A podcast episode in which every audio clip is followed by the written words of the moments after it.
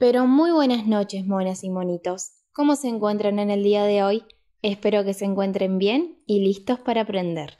Atención, esta es una producción de Grupo Monos. Nos encontramos en esta instancia con la finalidad de poder abordar y debatir sobre temas importantes, pero sobre todo poder aprender un poco más, porque cada día se aprende algo nuevo, y qué mejor que aprender teniendo ganas y energías. Recarga tus energías con la nueva bebida energética Limbo, solo para mayores de 16 años. Somos las Monas, un grupo de estudiantes de magisterio y creamos este programa para poder compartir con ustedes un momento agradable y de aprendizaje. En el día de hoy, 27 de julio del 2021, faltando 5 minutos para las 9 de la noche, debatiremos sobre un tema muy importante y cotidiano. Por eso hablaremos sobre la luz, eso que nos transmite claridad y nos permite ver en el medio de la oscuridad.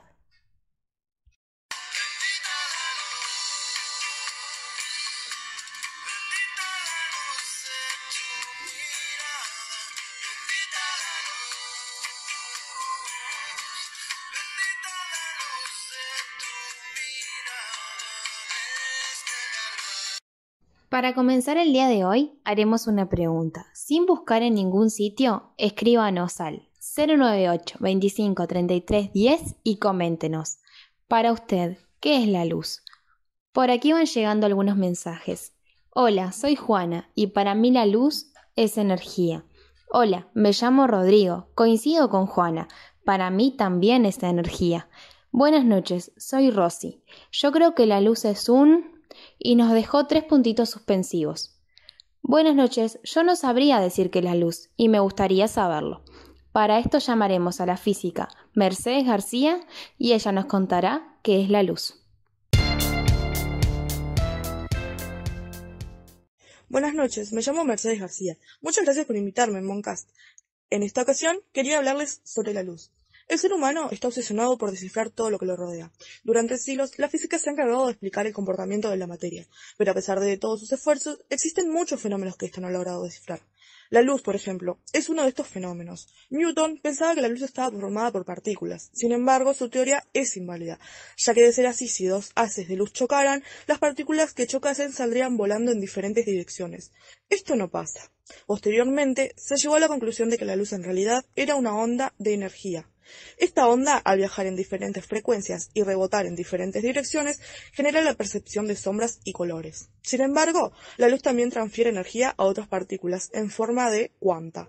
Por ejemplo, el metal se calienta con la incidencia de la luz, comportamiento típico de una partícula. Iremos a una pequeña pausa y ya volvemos con Modcast, la radio de los monos. Son las 12 de la noche y se te corta la luz. ¿No sabes qué hacer? ¿Qué electricista trabajas ahora? Llama a Luzcho, el electricista que trabaja las 24 horas de lunes a viernes. No te quedes toda la noche sin luz. Llama ya. 096 90 35 10. Volviendo al tema, queremos contarles que existen algunos criterios para clasificar la fuente de luz. Primer criterio, según su naturaleza, podemos clasificarlas en fuentes naturales, por ejemplo, el sol, y fuentes artificiales, por ejemplo, una linterna o una vela. Segundo criterio, según la forma en que se produce la emisión. Incandescentes. Son aquellas que para emitir luz deben aumentar su temperatura respecto a la del ambiente. Por ejemplo, el filamento de una lámpara. Luminiscentes. Son aquellas que emiten luz sin emisión de energía en forma de calor, debido a que no aumentan su temperatura respecto al ambiente. Por ejemplo, el tubo de luz. El programa ya está llegando a su fin. Pero antes de cerrar la transmisión, les dejaremos esta pregunta, para que la piensen y reflexionen para ustedes mismos. ¿Qué fuentes de luz natural y artificial conocen? Hablando de fuentes de luz artificial, visiten la página de Instagram arroba luciernagaga. Allí encontrarán las mejores ofertas en linternas, focos y todo lo que precisen para la iluminación de su hogar. Y hasta aquí hemos llegado con la transmisión de hoy, monas y monitos. Fue un gusto compartir con ustedes esta instancia. Sean felices hoy, mañana y siempre. Nos vemos en el próximo capítulo, a la misma hora y en la misma estación.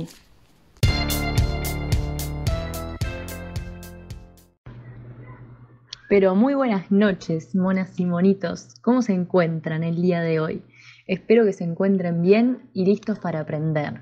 El nombre del episodio de hoy es el hombre invisible. Atención, esta es una producción de Grupo Monos. Si te agota rápido las pilas del control y tenés que comprar nuevas constantemente, usa Duraluz, las pilas que se recargan con la luz solar, déjalas al sol y verás cómo se cargan. No te pierdas esta increíble oportunidad. Duraluz, las pilas que se cargan con el sol.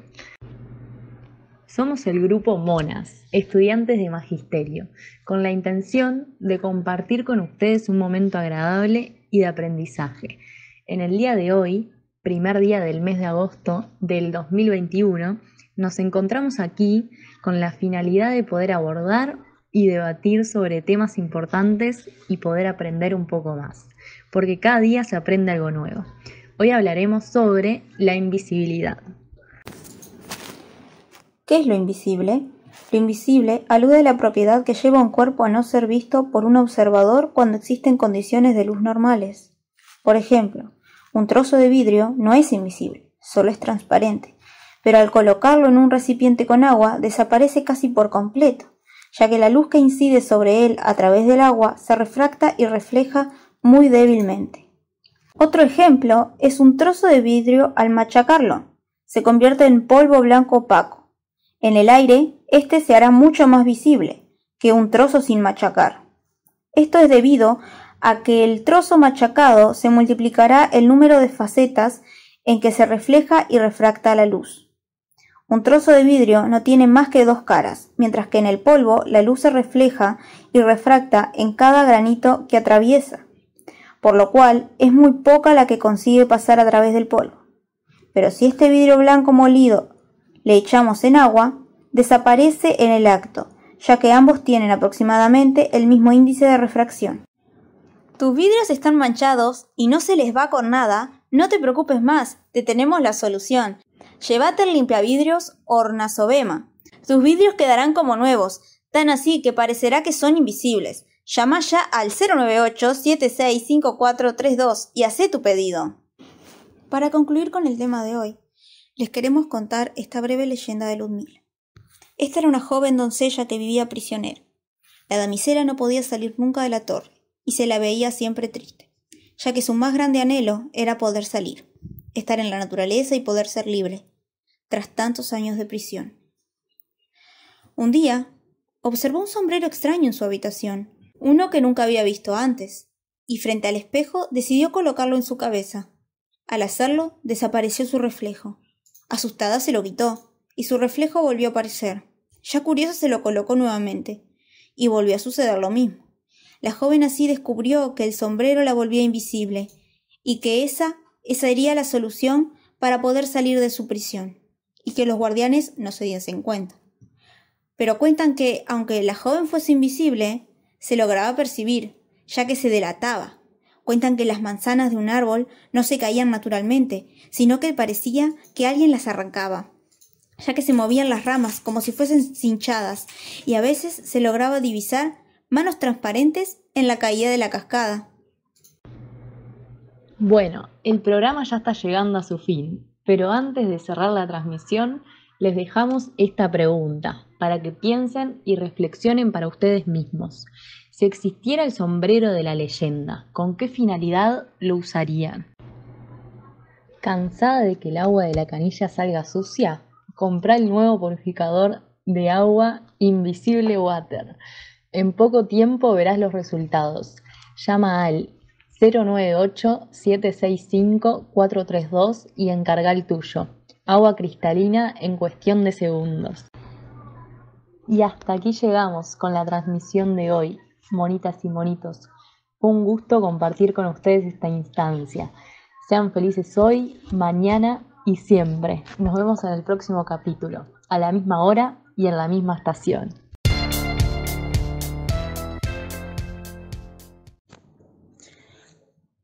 Pero muy buenas noches, monas y monitos. ¿Cómo se encuentran el día de hoy? Espero se encuentren bien y listos para aprender. El nombre del episodio de hoy es Los eventos más importantes de la luz cosmos. Atención, esta es una producción de grupos monos. Solo por hoy descuento sobre el 20% hasta el 50% en Digital Mans. Todos los productos digitales que te imagines visita nuestra página www.digitalmans.com.uy. Somos el grupo Monas, estudiantes de magisterio con la intención de compartir con ustedes un momento agradable y de aprendizaje. En el día de hoy, 8 de agosto de 2021, nos encontramos aquí con la finalidad de poder abordar y debatir sobre temas importantes y poder aprender un poco más, porque cada día se aprende algo nuevo. Hoy hablaremos sobre el cosmos y los estudios realizados sobre la luz. En este nuevo episodio ya les contamos que hablaremos sobre la luz, y para eso vamos a necesitar hablar un poquito de sus orígenes y avances a lo largo del tiempo. Hace 2000 años, en China, el filósofo Mo Tse observó que se podía hacer que la luz pintara una imagen dentro de un cuarto del tesoro cerrado. Y así fue que surgió la primera película. Algo que para nosotros hoy es tan normal como ver películas en el cine, surgió de esa manera tan primitiva y evolucionó con el pasar de los años. Mil años más tarde se creó la segunda película, y mil años después, en Irak, Al-Hassan se cuestionaba todo y llegó a la interrogante, ¿cómo vemos? Y así se propuso probar sus ideas sobre la luz y sobre cómo la vemos. Y fue así que descubrió que la luz se mueve en línea recta. Creó su propia cámara oscura.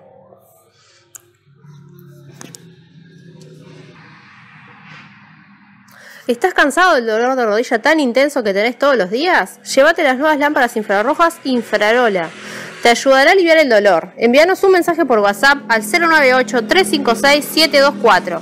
Es un producto de calidad. Retomando el tema tan interesante que tenemos para ustedes hoy, les seguimos contando sobre esto, que esperamos sea tan fascinante para ustedes, monas y monitos, como lo es para nosotras. En el año 1650, Isaac Newton descifró el misterio del arco iris.